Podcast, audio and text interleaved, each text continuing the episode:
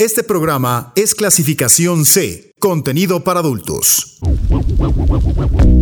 Amor, Filias, sexo, juguetes, bondage, cama, pasión, condón. lengua.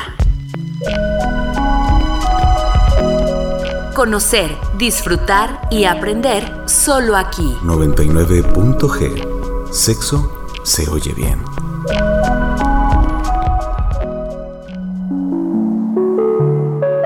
Hoy en día existe una tendencia a clasificar todos los comportamientos que se desvían ligeramente de la norma como trastornos mentales. Y eso también puede observarse en el campo del sexo, donde cualquiera con un deseo sexual más alto de lo que se puede considerar normal, pues sería llamado adicto al sexo.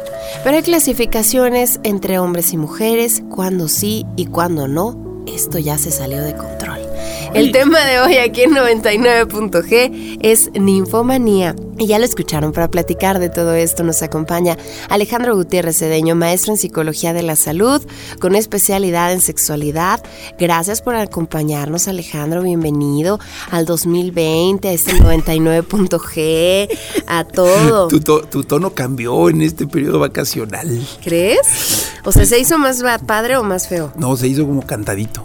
No, así. Así, pues no sé. Pues es mi familia, ¿De dónde? eh, de Monterrey. Ah, no. Entonces, de no, ahí, entonces no es cantadito, es así más rudito, ¿no? Pues muy, muy contento. eh, me encanta saludar en este 2020 a todos nuestros radioescuchas y por supuesto, Lore, agradeciendo siempre tu invitación. Pues sí, muy contento de poder iniciar este año con, con temas que tienen que ver con la sexualidad y bueno, seguramente eh, este frío invernal que todavía nos pega. eh, estos nos temas- acecha. Nos acecha. eh, estos- Está, está rudo, ¿no? Creo Es- que no me cae bien el frío. No te cae bien el No, frío. a No, mí tú no me tienes, cae tú bien. tienes así como un estilo Yo soy piel canela. piel canela. Piel ¿no? morena. Sí, como de, de- de ¿Cómo ibas a playa? ¿no? Sí, me cae muy gordo el frío, sufro Sí, mucho.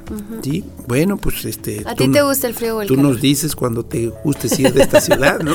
Ya casi, ya casi. Ya Llevo casi. 30 años. Espérame tantito, ya, ahorita ya, me ya voy. puedes ser hasta presidente municipal. ya, ya.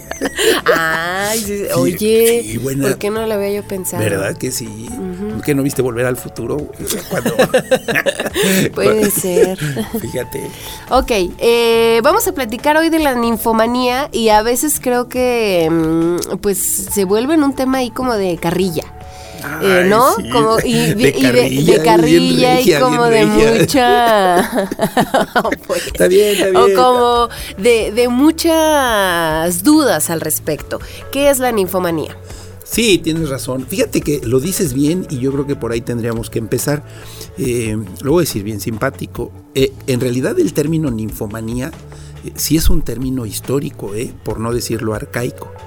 Es un término que técnicamente eh, quienes se clasifican o, o quienes clasifican los desórdenes mentales, fíjate que no existe el concepto como ninfomanía.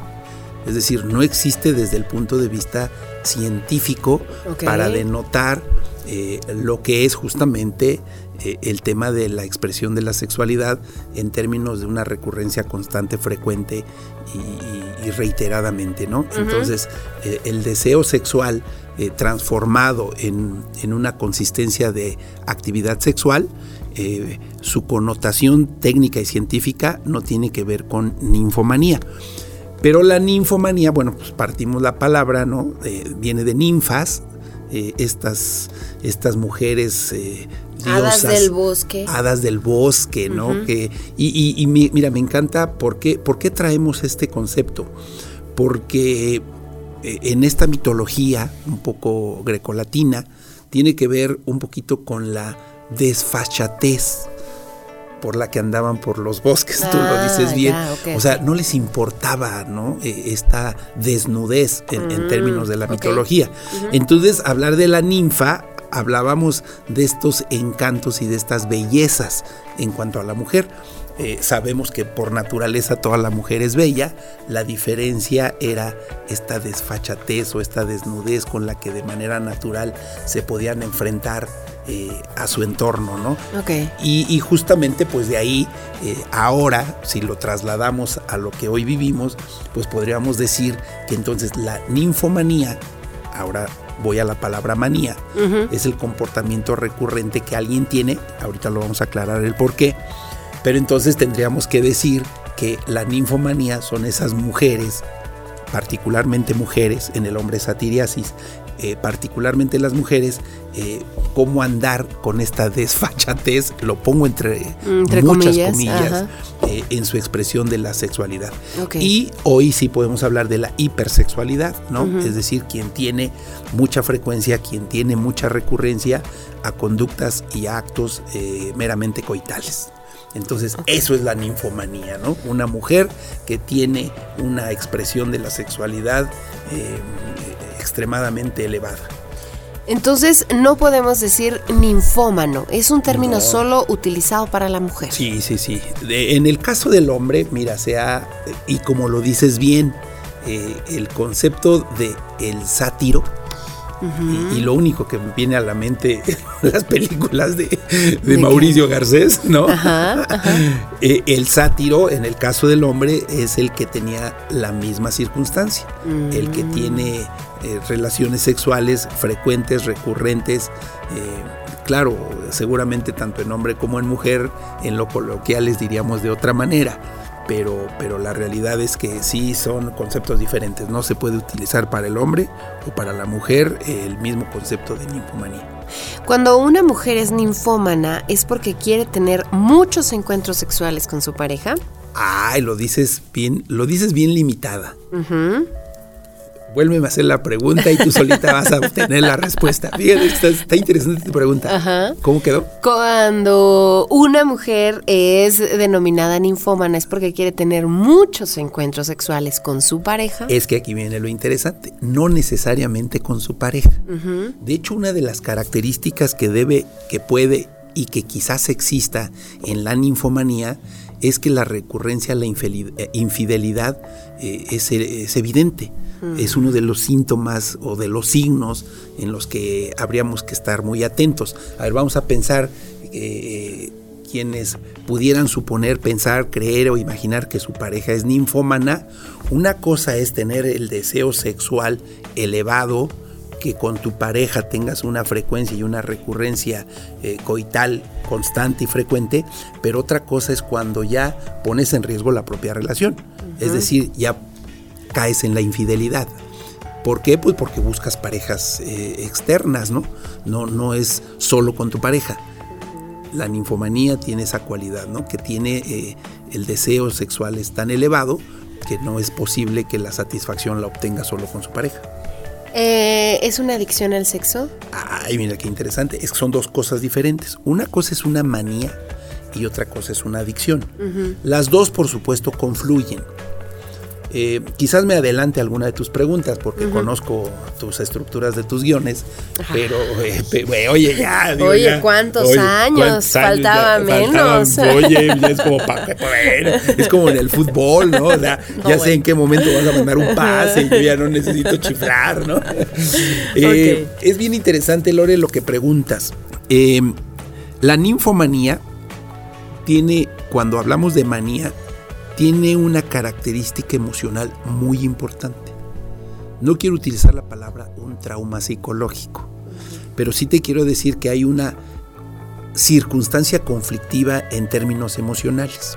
A ver, ¿crees que haya gente que por un conflicto familiar, personal, de trabajo, de pareja, eh, su relación con los hijos, o sea, te pongo un contexto general, ¿tú crees que haya gente que recurra a la excesiva comida? Sí. Por supuesto que lo hay. Hay quien crees que recurra a la excesiva bebida alcohólica. Sí. Hay quien recurre a la adicción, por ejemplo, de una droga. Sí. Bueno, fíjate, entonces yo tengo la manía de hacer un comportamiento. Esa manía me puede llevar a una adicción. No me des tus casos de vida, pero, pero pregunto, ¿tú fumas? Dime si no, pero para que me salga el chiste di que sí, ¿no? Ok, suponiendo, que yo fumara. ¿Cuántos cigarros empezaste fumando en tu juventud. Uno. Uno, uno temporal, uno de vez en cuando, y, ese cayó en una frecuencia y una recurrencia.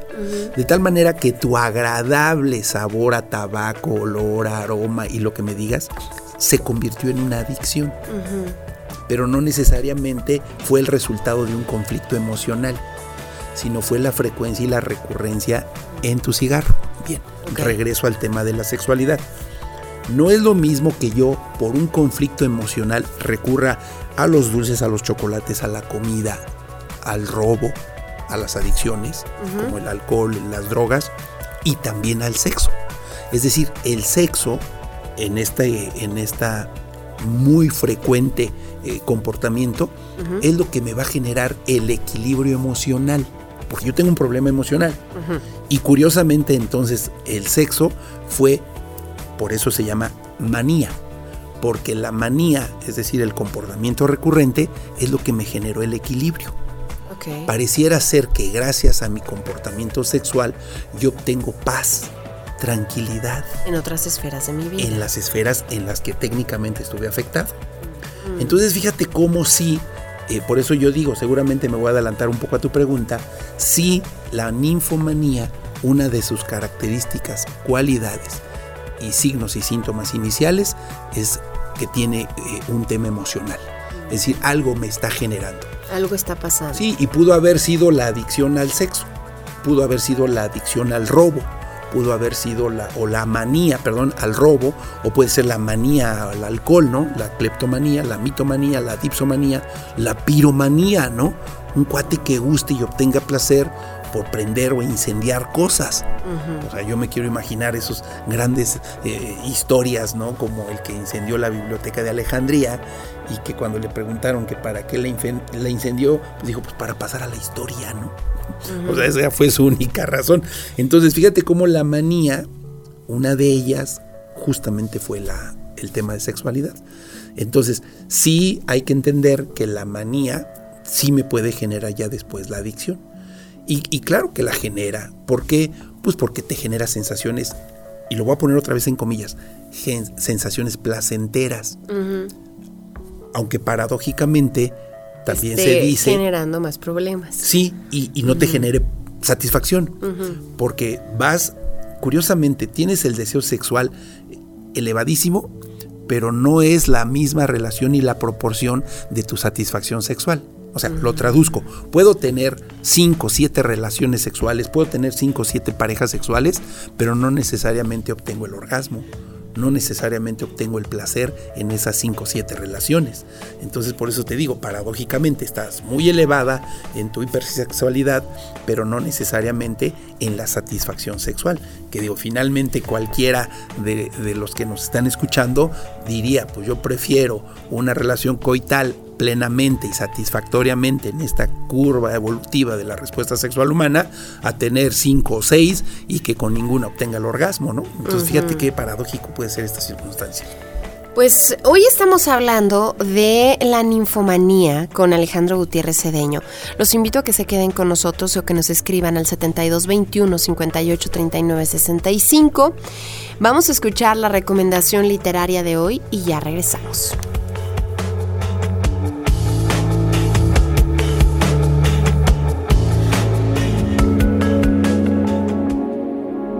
Nexus Sexus Plexus.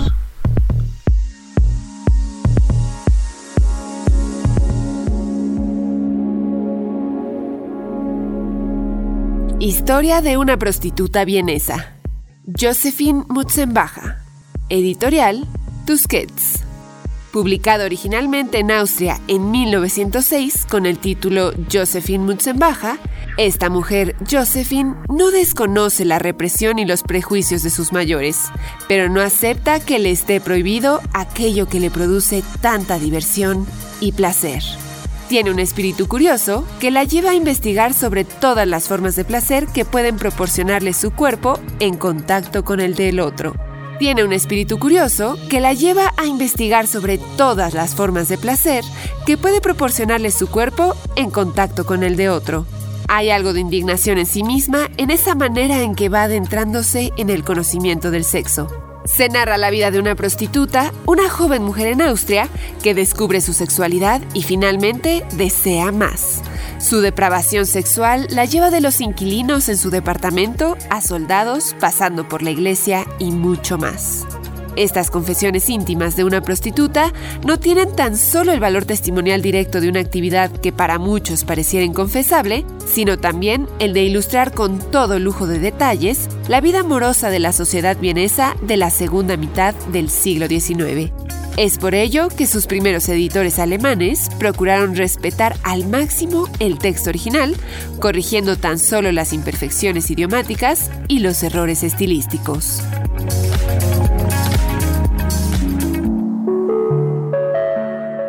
Ya volvemos a 99.g, sexo se oye bien. Em, Alejandro, el deseo sexual de una mujer ninfómana se sale de los parámetros comunes. Y, ay, pero lo dices hasta con...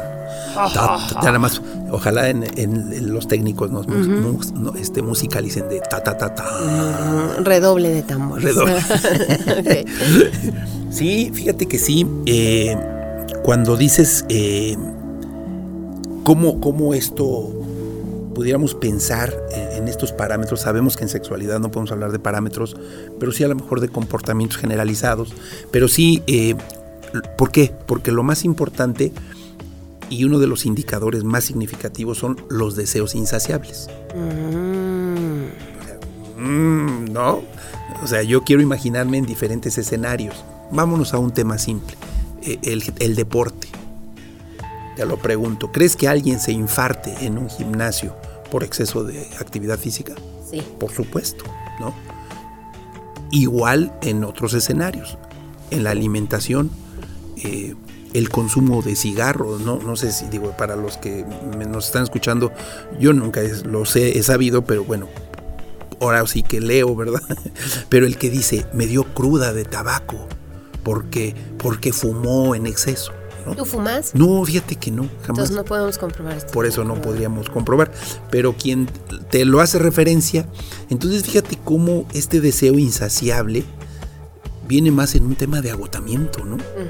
O sea, entonces ese es uno de los grandes parámetros que dices, bueno, eh, ¿por qué después de tanta actividad sexual hay tanta insatisfacción sexual?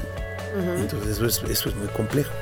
Ese es uno. Otro, otro que tiene que ver, por ejemplo, tiene que ver con el uso de eh, visual de todo lo que es la, hoy la iconografía, la expresión de la sexualidad gráfica, eh, en su momento conocida también como pornografía. E, este es otro indicador que quien tiene esta característica recurre con mucha, con, pero con muchísima presencia la posibilidad de ver eh, pornografía constante, frecuente, recurrente y por supuesto eh, otro de los parámetros y que pueden ser de los más delicados, Lore, es la percepción y la interpretación de quien se dice ninfómana con su entorno. Por ejemplo, un saludo, una mirada, eh, un abrazo es interpretada eh, de manera de manera desorbitante con respecto. ¿Viste cómo me vio? ¿Viste sus ojos de deseo? O sea, la ninfómana lo ve así. Sí, lo ve O el entorno dice, mira cómo me vio. Bueno, no, bueno, también, ¿no? ya cada eh, quien se irá apuntando. No, oye, oye, y si además si sé que anda con el tema de la ninfomanía, no, bueno. Mira cómo me vio, oye, qué ojos de deseo. ¿A qué hora sales por el pan, no? Este, sí, sí, fíjate que, que eso es, es muy, eh, eso es muy, muy peculiar. Eh, esta fantasía ¿no? de, de, de la ninfómana a suponer, pensar, imaginar. Eh, cada que me, que me mencionas eh, alguna de estas características, no puedo evitar eh, trasladarlo a otro tipo de manías o de adicciones como la comida. Estás satisfecho, acabas de comer y ves un pastel y te parece totalmente delicioso y agradable. y, ¿no? Pues sí, ahora nada más traspólalo a la sexualidad. Digo, voy a decir un pésimo chiste, pero, pero yo me quiero imaginar que la ninfomanía está por agenda, ¿no? ¿Te acuerdas tu agenda escolar de secundaria? No, de 7 a 9 español, de 9 a 11 ciencias sociales, de 11 a 1. Pareciera ser que es así, porque efectivamente hay una eh, imposibilidad de saciar en, ese sentido. Hay que, hay que, en estos, como tú lo, bien lo dices, Lore, en, este, en, esta, en estos parámetros, pues hay un trastorno, son trastornos maníacos. es un trastorno maniático es un tema de neurosis que desbordó, transformó y se llegó no, no solo a la obsesión. Mira, la obsesión es la idea, la compulsión es el acto. Cuando hablamos, por ejemplo, de neurosis obsesiva compulsiva, quiere decir que tengo la idea y tengo el acto. Tengo la idea de desearte, pero además hago lo posible por tenerte. Y, entonces tengo la idea de la insatisfacción sexual o del deseo sexual y entonces voy a recurrir a muchos escenarios. Uno de los más importantes, Lore, yo creo es parejo, con quien sea, en donde sea. Pero el más significativo de la ninfómana es le vale, por eso viene de la ninfa. A la ninfa le, le valía andar por los bosques, en esta mitología griega, aclaramos. A la ninfómana en nuestra actualidad le vale donde sea. Público, al filo de la navaja, al filo de las normas sociales, al filo de las normas legales. Entonces, y al filo de con quien sea. O sea, no me importa. No necesariamente hay una atracción por cada persona que. sí, Debe, debe haber, como en todo, un estímulo sexual efectivo. Pero aquí el estímulo sexual efectivo es más la, la, oportunidad. Es decir, no, me, no, no es que me gustes, me latas, no, sino la oportunidad lo da. Y entonces quiero pensar y quiero imaginar que en cualquiera de nuestros escenarios públicos, cotidianos, sociales, laborales, eh, en donde estés, es la oportunidad para tener la relación sexual.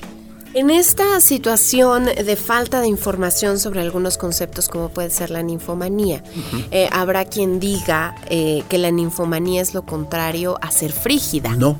¿Es correcto? Sí, no, no, no, no, no, no, porque como yo te decía, no, no, nos, no nos movemos en este, es decir, no, no, es, no es como los pecados capitales y las virtudes, ¿no? para la ira paciencia, ¿no? O, para... Sí, no son los extremos. Sí, sí, sí, o para la templanza, este, es decir, no hay, no, no, no existen siete de un lado y siete de otro. Aquí tampoco, eh, eh, aquí tampoco es... Eh, si soy ninfómana, mi extremo no, no es un extremo porque estamos pensando que en esta circunstancia eh, es más un tema, por eso yo lo decía, de un trastorno. Y en este trastorno, eh, a ver, por ejemplo, fíjate, ¿cuál sería, eh, en esta cadenita de lo que te estoy diciendo, cuál sería uno de los primeros indicadores que puedo yo observar? Por ejemplo, la recurrencia masturbatoria, la frecuencia, la constancia, pero no, no es lo contrario el, frígido, que bueno, también es un concepto eh, que de pronto ya tendríamos que ir eliminando, eh, sí me parece que la frigidez más bien es esta sensación de no sentir. De no obtener satisfacción en un encuentro sexual. En un encuentro sexual. Y no quiere decir que no lo desea. Simplemente su respuesta sexual humana, algo está bloqueado a lo mejor no logro la excitación, a lo mejor no encuentro la meseta, que es eh, la parte más alta del proceso de la expresión de la sexualidad, mucho menos obtengo el orgasmo y por supuesto mi periodo de resolución pues no llegará o, tardará 3, 4 horas, ¿no? Para que en este intento de, excitación mi cuerpo regrese a su estado original. Entonces no podíamos hablar de esta dualidad o soy ninfómano o soy eh, frígido, ¿no? como bien lo dices en tu pregunta, eh, más bien son conceptos eh, que en la cotidianidad pudiéramos encontrarlos, pero no técnicamente para describir a uno y describir el, lado opuesto. ¿no? Entonces, ¿ninguno de los encuentros sexuales de una mujer ninfómana es satisfactorio o algunos sí y otros no? Mira, ¿cuál es el gran problema de esta circunstancia, Lore? La depresión o la ansiedad en la que se vive eh, la gran mayoría, y lo digo así con, mucho cuidado, la gran mayoría que se les está generando a, este, a estas personas, pues por supuesto eh, el encuentro sexual lo toman como para salir de este asunto, ya sea de estrés, ya sea de depresión o ya sea de ansiedad. Yo, yo no me quiero imaginar que bajo estos tres elementos alguien pueda disfrutar plenamente su sexualidad. Entonces, si te estás en un encuentro eh, bajo, esta, bajo estrés, bajo ansiedad, bajo depresión, independientemente de la ninfomanía, yo no creo que tengas un desempeño sexual adecuado. Entonces me parece que más bien son, eh, son circunstancias emocionales que dicho sea de paso, sé que lo vamos a comentar al final, pero dicho sea de paso, tendríamos que primero arreglar el trastorno emocional que me está generando la manía. Es decir, no tendríamos que enfocarnos en una ninfomanía porque pudo haber sido una dipsomanía o pudo haber sido una cleptomanía o pudo haber sido una mitomanía, ¿no? ¿La que desembocó en eso? Sí, más bien, este, ¿qué hubo antes? Mm. ¿Cuál es el conflicto emocional? ¿Cuál es la relación compleja de vida? ¿Cuál es lo que no pude afrontar adecuadamente y que como consecuencia me está generando? Voy a hacer una analogía, como cuando los médicos dicen, ya ve, por no curarse ese catarrito, ya se le fue la infección a los pulmones, ¿no?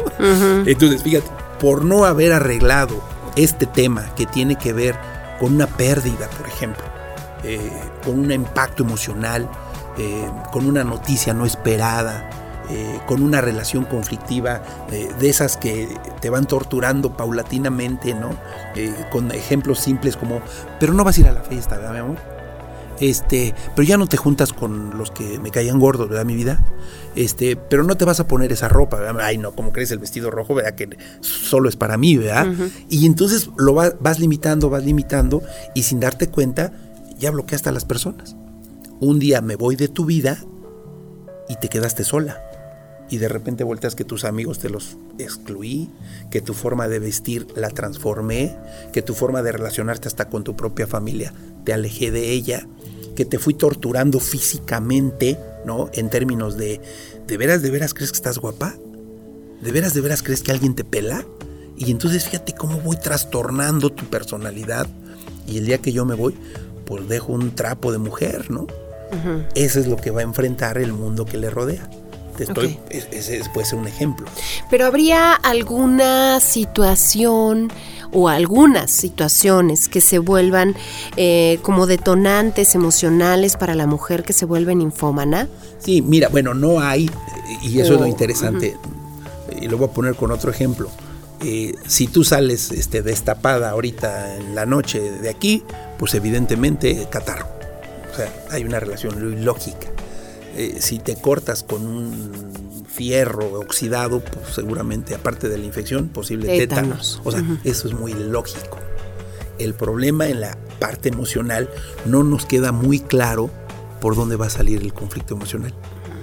Es decir, sí, qué bueno que fuera. A ver, eh, me deja mi novio a dolor de cabeza. Eh, me engaña mi novia a entonces este neurodermatitis. Este, no, o sea, imagínate qué padre sería, ¿no? O sea, Pues sí. la tendríamos bien fácil los psicólogos. ¿Por qué no? ¿Por qué no? Hagan un manual. Hagan un protocolo de respuesta, ¿no? Ajá, de emergencia, o- puede ser que hace sí o tiempo no. tenía yo un jefe, ¿no? No voy a decir nombres, pero bueno, sí puedo decir que fue en el deporte en- a nivel federal. Y un día tenemos que hacer un viaje, de tal manera que él traía un tema ahí de garganta, le recomendaron empezar un tratamiento y dijo, pues vamos rápido a que me hagan un exudado. Le hacen el exudado y le dice, señorita, este, véngase mañana por los resultados. Y mi cuate prepotente le dice, no, me urgen para ahorita. Y entonces en su prepotencia, porque tenía un cargo importante dentro del deporte, voltea y le dice a señorita, este, pues dígame con quién hay que hablar para que mis resultados estén rápido. Y la señorita humilde y sencilla le dice, pues hable con el virus y dígale que se apure, ¿no? O sea, aquí es un tema de, de, Pues sí. pues, de cultivo, ¿no? No, no le podemos decir, apúrate porque al señor le urge. No, bueno, de ahí no lo acabamos el resto de su existencia. Pasa lo mismo, Lore. No le podemos decir al cuerpo humano de qué manera responda ante un conflicto emocional. Desgraciadamente, el cuerpo humano responde a través de un desorden, en este caso un desorden conductual, un desorden, por, y, y uso la palabra conductual porque al rato la voy a retomar, eh, porque hay un desorden mental, hay un conflicto emocional, hay un deterioro de conducta y por supuesto vienen lo que estamos hablando, ¿no? Claro. Que puede ser el trastorno neurótico a través de una obsesión, de una compulsión. Cuando hablamos de compulsión ya nos llevamos a la manía y la manía ya es el comportamiento recurrente para con todos estas eh, eh, con todos estos elementos, ¿no? Que ya mencioné. Pues vamos a hacer una pausa, vamos a un corte de estación y ya volvemos aquí a 99.g. Hoy estamos hablando de la ninfomanía, ya regresamos. Que una mujer disfrute mucho del sexo no significa que sea ninfómana o que padezca de hipersexualidad. Comienza a ser un problema cuando deja de tener sexo de forma funcional y lo convierte en una obsesión que afecta las actividades diarias y el sueño. 99.g. Sexo se oye bien. Este programa es clasificación C, contenido para adultos. 99.g. Sexo se oye bien. En el siglo XIX se creía que comer chocolate y leer eran dos de las principales causas por las que una mujer podía convertirse en ninfomaníaca, situación que evidentemente ha quedado descartada.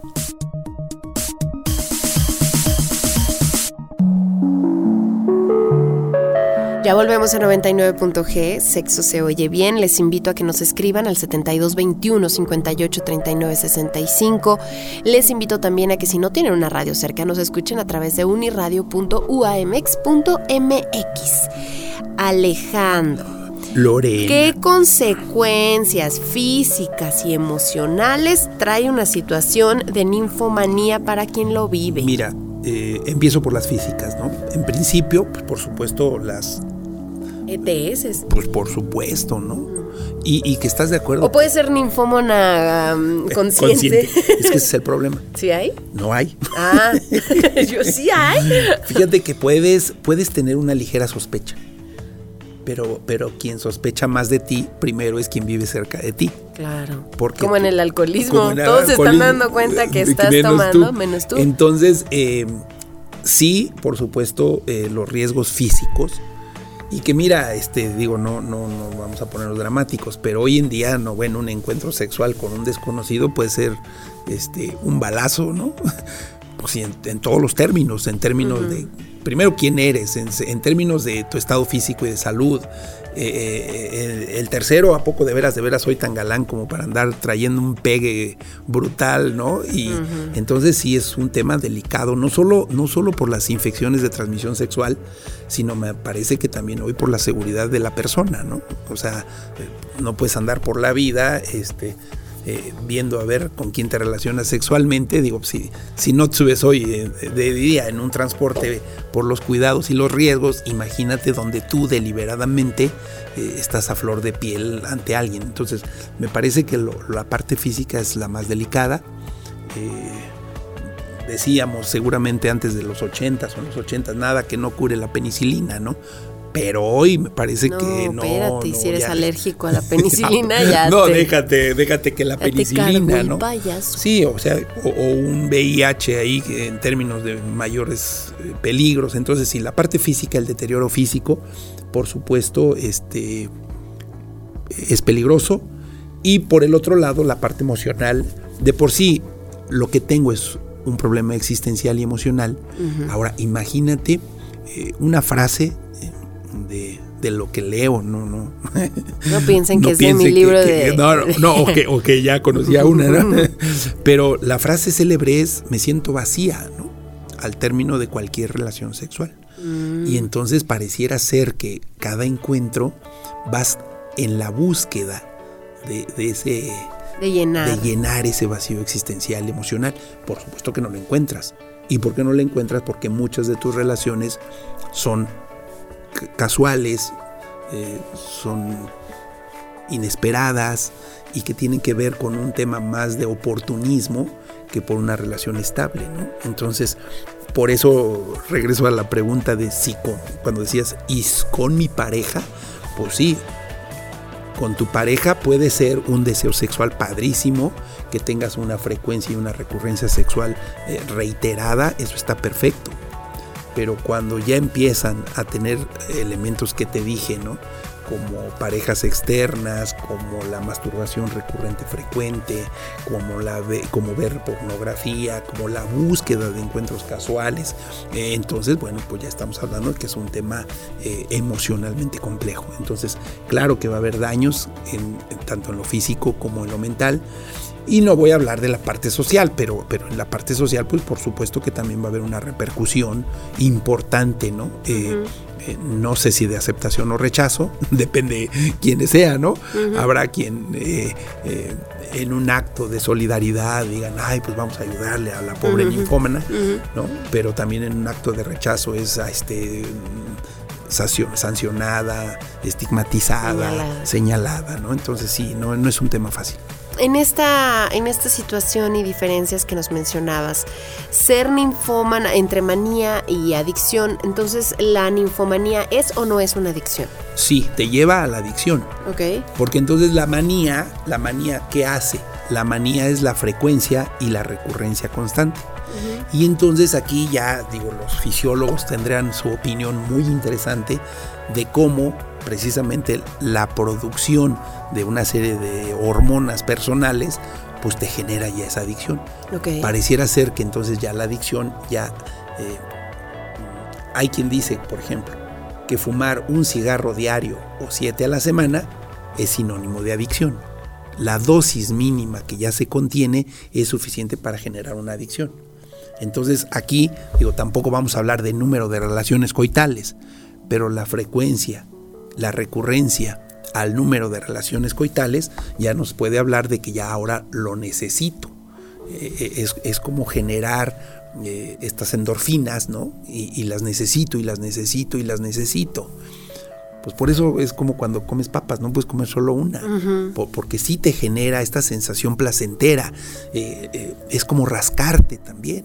Es- ese, ese pequeño granito te rascas y te rascas y es ese dolor eh, placentero, ¿no? Y que te quieres rascar más y te quieres rascar más.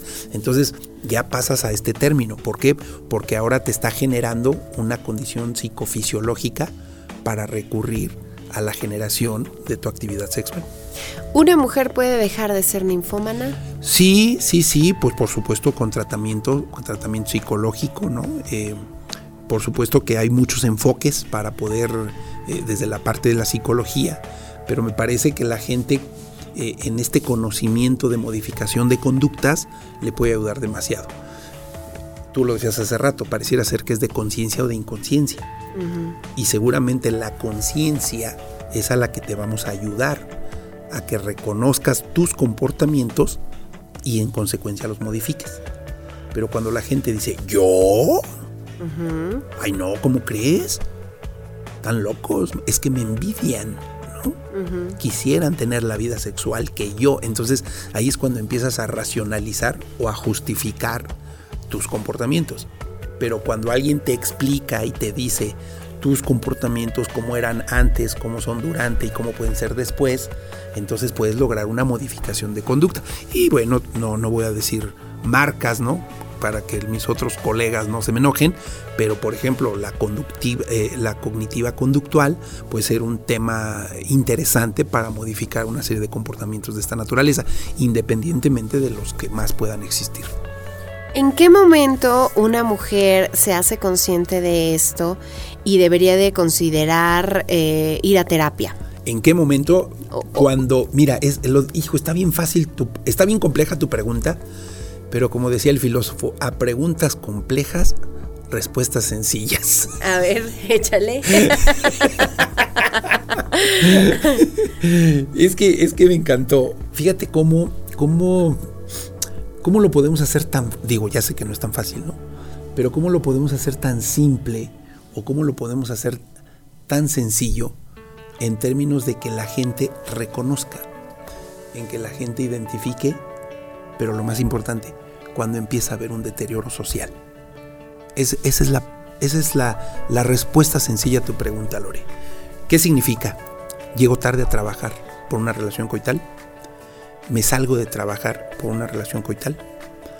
Eh, tuve relaciones sexuales en mi oficina, en mi departamento, en mi, of- en mi edificio, en el estacionamiento del, del- Digo, te estoy dando ejemplos. Este, Sí, al azar. No, documentados. Ah, ya, ok. Sí, o sea, cuando empiezas a tener un deterioro social, ya valiste. Y es como todas las adicciones. Sería que empieza, que esta manía empieza a afectar otras esferas de tu vida. Por supuesto. Y las domina y las controla.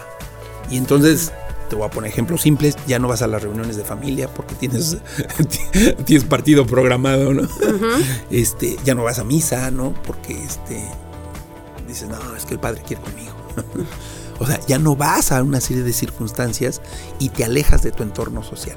Por eso digo, es bien compleja tu pregunta, pero me parece que es bien fácil poder decir, a ver, espérame, ya llegué tarde al trabajo, ya no me están involucrando en los proyectos, ya mis amigos curiosamente se están reuniendo. Digo, hoy además con el Face es maravilloso, yo por eso ya lo cerré, ¿no? Pero eso de que ves, no manches, hubo fiesta de generación y no me avisaron.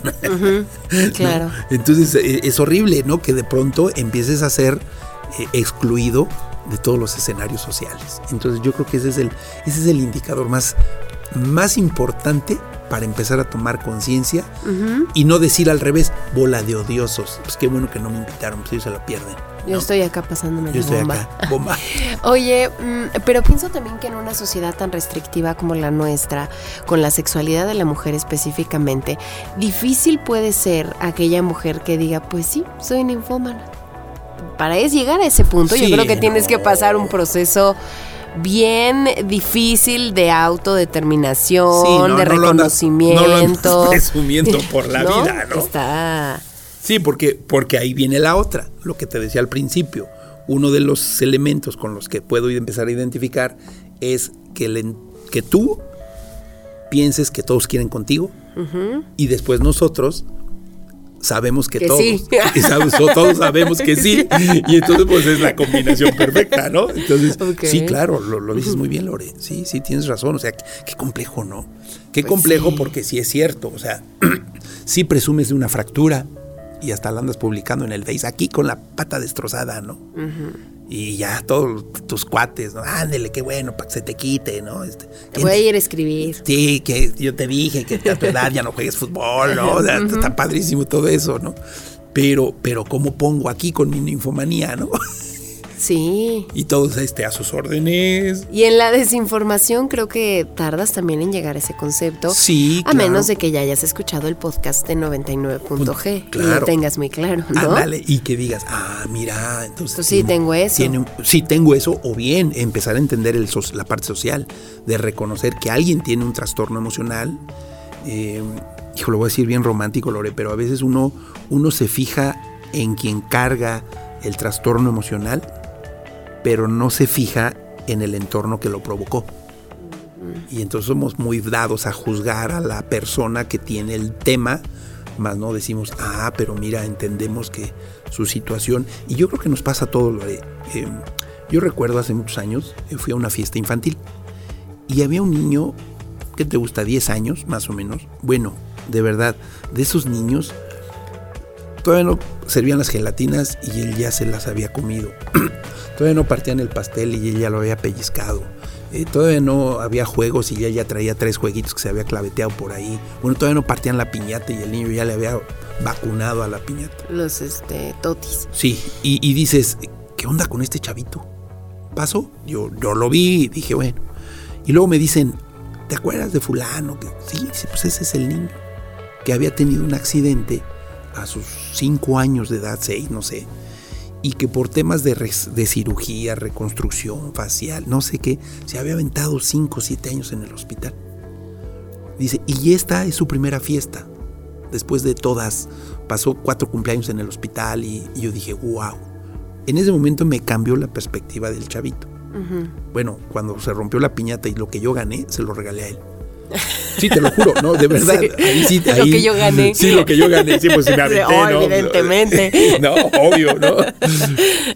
¿Por qué te comento esto, Lore? Porque de pronto somos dados a juzgar sin saber lo que ocurrió, lo que ocurre o lo que está pasando. Y en nuestro entorno social somos dados a eso, ¿no? No sabemos cómo llegó, no sabemos por qué ocurrió, no sabemos, de verdad lo voy a decir romántico, qué está sufriendo ese corazón para poder llegar a ese comportamiento que necesariamente socialmente lo sabemos, pero emocionalmente ella no lo deseaba. O sea, un día no dijo, ay, de, de grande voy a ser ninfómana, ¿no? Claro. El entorno, las circunstancias, su vida familiar, el contexto, lo que me digas, lo que haya ocurrido, le generó esa circunstancia emocional. Entonces, yo creo que también en el entorno, eh, nosotros como, como Sociedad. responsable social, tendríamos que entender esta concepción y, y, bueno, pues sabemos que es un tema de trastorno y que, y que requiere una atención y que requiere un apoyo y que requiere contención y que requiere acompañamiento social, familiar, personal, por supuesto que de pareja, ¿no? Porque entonces la pareja evidentemente, al tener una en la pareja estable, cuando se sepa de esta ninfomanía, pues él no va a entender este, esta concepción. Él lo primero la va a sancionar, la va a juzgar, evidentemente la va a abandonar por las recurrencias o por las infidelidades eh, que ella tiene. Porque además es un tema de sospecho. O sea, sospecho que anda con sospecho que porque no llega, sospecho y claro que entonces hay un trastorno ahora de pareja y de familia. Un cuate que sospecha, ¿tú crees que no se va, no le va a entrar la paranoia como para andarla buscando, siguiendo y, poniendo cuatros para ver cómo descubre una circunstancia? Pues claro que sí. Entonces, fíjate cómo hay toda una movilidad eh, alrededor de una circunstancia de esta naturaleza. Pues vamos a, escuchar la recomendación cinematográfica de hoy y ya regresamos aquí a 99.g. Hoy estamos hablando de la ninfomanía.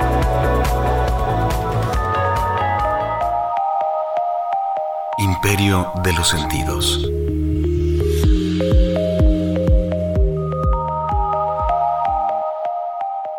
Ninfomaniac, dirigida por Lars von Trier, estrenada en diciembre de 2013. País Dinamarca, protagonizada por Charlotte Gainsbourg, Stacy Martin, Stella Skarsgård. Película controversial, llena de lujuria y alto contenido erótico Estrenada en el Festival Internacional de Cine de Berlín, en una fría y oscura noche, Seligman, un viejo encantador y soltero, encuentra a una chica quien ha sufrido una terrible paliza. Después de ayudarla y cuidar de ella, siente curiosidad por saber cómo es que la joven pudo haber llegado a semejante situación, y sin imaginarlo, el recuento se convierte en un relato extravagante de historias, experiencias y encuentros sexuales contados por una joven adicta al sexo. Una historia llena de flashbacks, donde la protagonista cuenta sus primeras sensaciones eróticas. La cinta consta de ocho capítulos divididos en dos volúmenes, una mirada seria a la autoliberación sexual, repleta de referencias al arte, la música, la religión y la literatura. Y la literatura. La polémica censura de YouTube a su primer tráiler y su morbosa publicidad deja muy claro que Nymphomaniac es una película apta para personas de mente muy abierta. 99.g Sexo se oye bien. Ya regresamos a 99.g, sexo se oye bien. Recuerden que el teléfono en cabina para que nos llamen es 722-270-5991 o nos pueden escribir al 7221-5839-65. Alejandro, ¿la hipersexualidad es lo mismo que la ninfomanía? Sí, sí, sí. Eh, Nada más que la hipersexualidad tiene una connotación más científica. Eh, y, se, y, es en función a eso, a la relación de mujeres. lo voy a decir ahora. Eh, ya, ya, es horario de más noche. Ya, ya somos, somos clasificación C. Sí, entonces es justamente eh, la mujer más ardiente, ¿no? La hipersexualidad. sí, es decir, con mayor deseo, con mayor frecuencia sexual, con mayores relaciones coitales. Este, sí, es la hipersexualidad, es la connotación más cercana a, poder dar un diagnóstico. Porque lo dices bien al principio, Lore, la ninfomanía pareciera ser que es hasta peyorativo, ¿no?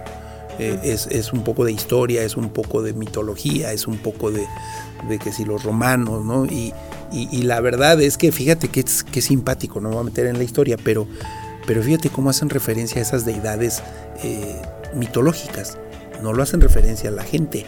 ¿Y tú te imaginas cómo vivían los romanos en términos de expresión de la sexualidad? Y, nadie hace alusión a una mujer terrenal, sino más bien se hace alusión a, estas circunstancias mágicas, ¿no? ¿Una violación eh, pudiera provocar la ninfomanía? Mira, yo te decía hace rato, no, no hay un tema específico. Si, si hacemos un estudio y me dices que de 50 ninfómanas 15 fueron violadas, pues que puede decir que hay un, indicador, pero no podemos ser tan radical.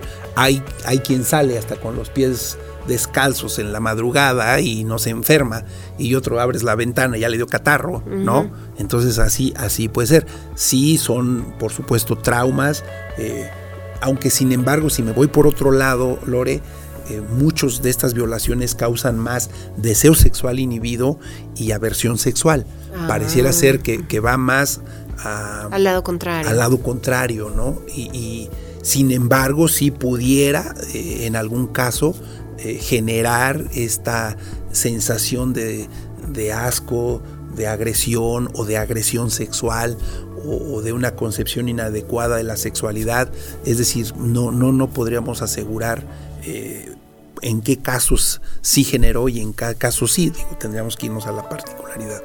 Pero que hay una posible relación entre uno y otro, pues oye, pues claro que es un trauma, ¿no? Si estamos hablando que, que, un trauma o un conflicto emocional te puede llevar a una circunstancia de naturaleza y si el tema traumático está en el orden de la sexualidad, pues puede haber una relación importante.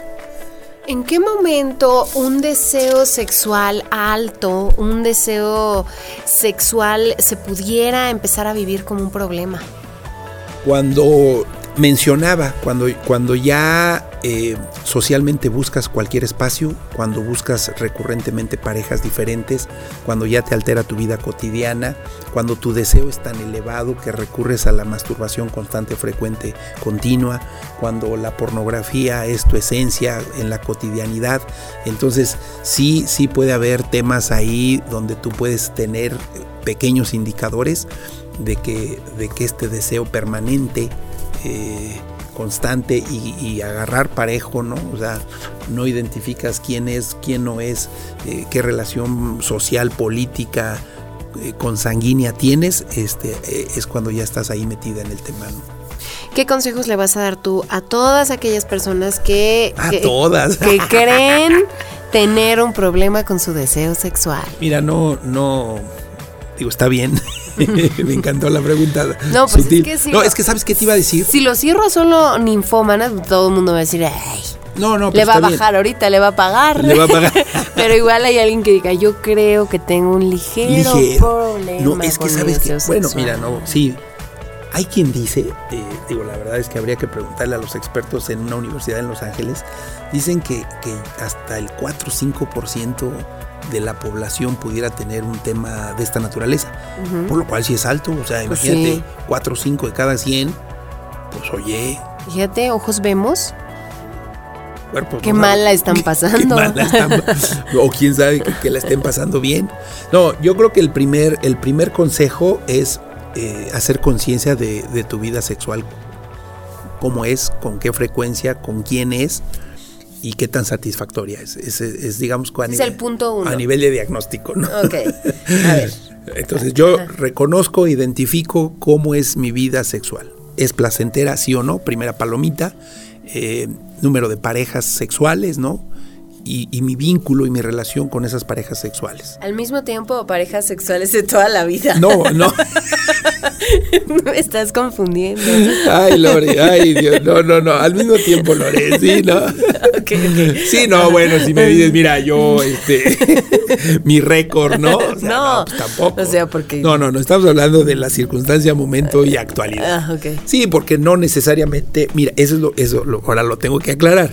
No es lo mismo tener 50 parejas sexuales a lo largo de tu vida, con las cuales 49 fueron satisfactorias, a tener 50 parejas sexuales en el último año de mi vida, en donde la frecuencia y la recurrencia es tal que, bueno, pues ya trae un tema de alteración emocional. Sí, sí, son, sí, sí, sí, ¿no? Qué bueno sí cambiaba. sí cambiaba, Entonces yo creo que primero esa es la parte, poder reconocer, identificar, eh, evaluar circunstancialmente cómo están las cosas.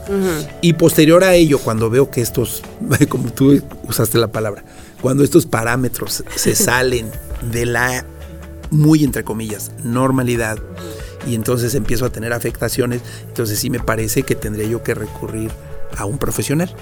Y por supuesto a esos profesionales te van a ayudar a reconocer tus comportamientos eh, y cómo modificar una serie de conductas. Pero el reconocer mi comportamiento va acompañado de reconocer la historia que me llevó a ello. Resuelvo el conflicto emocional, que digo, lo digo muy simple, resuelvo el tema que me altera, resuelvo los conflictos emocionales que me llevaron a ello y entonces muchos de los comportamientos son en consecuencia, ¿no? A veces quisiéramos modificar sin, sin, reconocer que lo está provocando. A mí me sorprende el hecho de que muchas personas sigan estigmatizando o sigan teniendo algunos mitos alrededor de acudir a terapia. Sí. Y creo que eso es algo que me gustaría que, que le dijeras a la gente que nos está escuchando, especialmente porque el CESPI está abierto Sí, para mira, ellos. La verdad es que nosotros, eh, lo dices bien, Lore, y te voy a decir algo bien padre. Eh, últimamente vemos con mucho agrado que la gente eh, acude a terapia, acude particularmente al CESPI, eh, no solo de manera voluntaria, sino con mayor recurrencia y frecuencia para atender cualquier tipo de asunto, donde identifican que hay un malestar ya es una toma de decisión. Parece que estamos avanzando bien interesante en la cultura de la atención psicológica, pero más lo estamos haciendo en la cultura de la prevención de, algún comportamiento.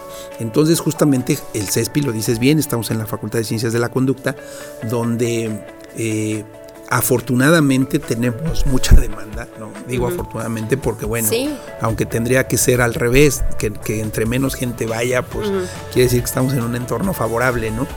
Pero, pero sí, sí, eh, recurrir a una asesoría, recurrir a una ayuda, recurrir a un apoyo, me parece que siempre va a ser determinante. Y también lo hacemos a través del call center, ¿no? Del teléfono. Eh, muchas de las actividades o de los comportamientos o de las asesorías en la sexualidad, a lo mejor ahí sí nos está costando un poco más trabajo.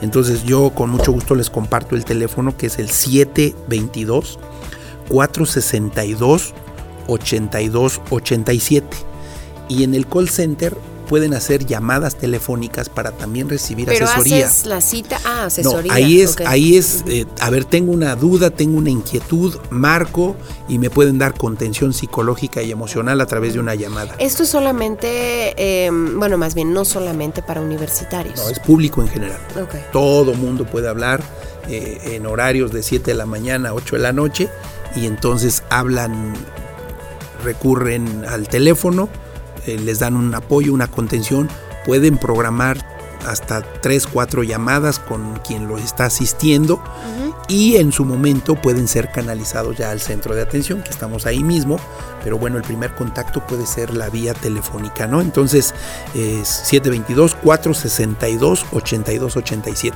Entonces, eh, eh, digamos que el call center es, eh, puede ser una opción eh, de recepción telefónica Ajá, de e inmediatamente ya ahí ellos nos pueden ayudar a hacer un diagnóstico, una asesoría o una canalización que nos permita este, ya recibirlos de manera presencial ahí mismo en la facultad. ¿Cuál sería la conclusión del tema de hoy, Alejandro?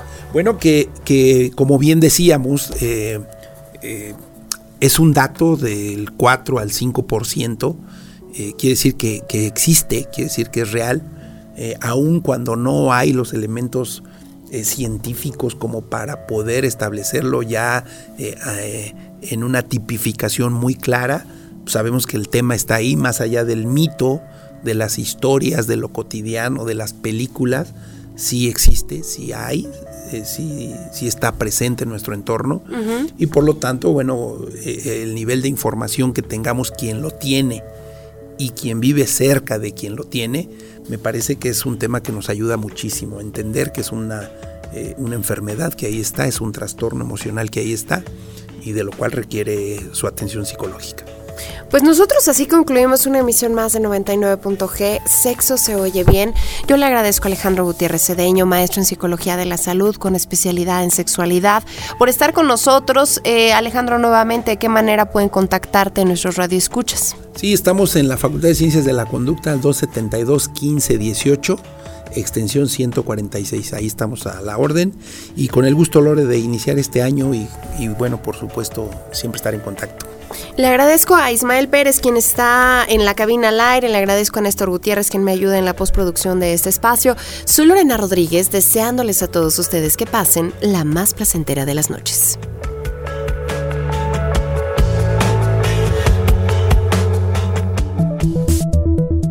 Solo las mujeres pueden ser ninfomaníacas. Cuando a un hombre se le presenta un trastorno así, se le conoce como satiriasis.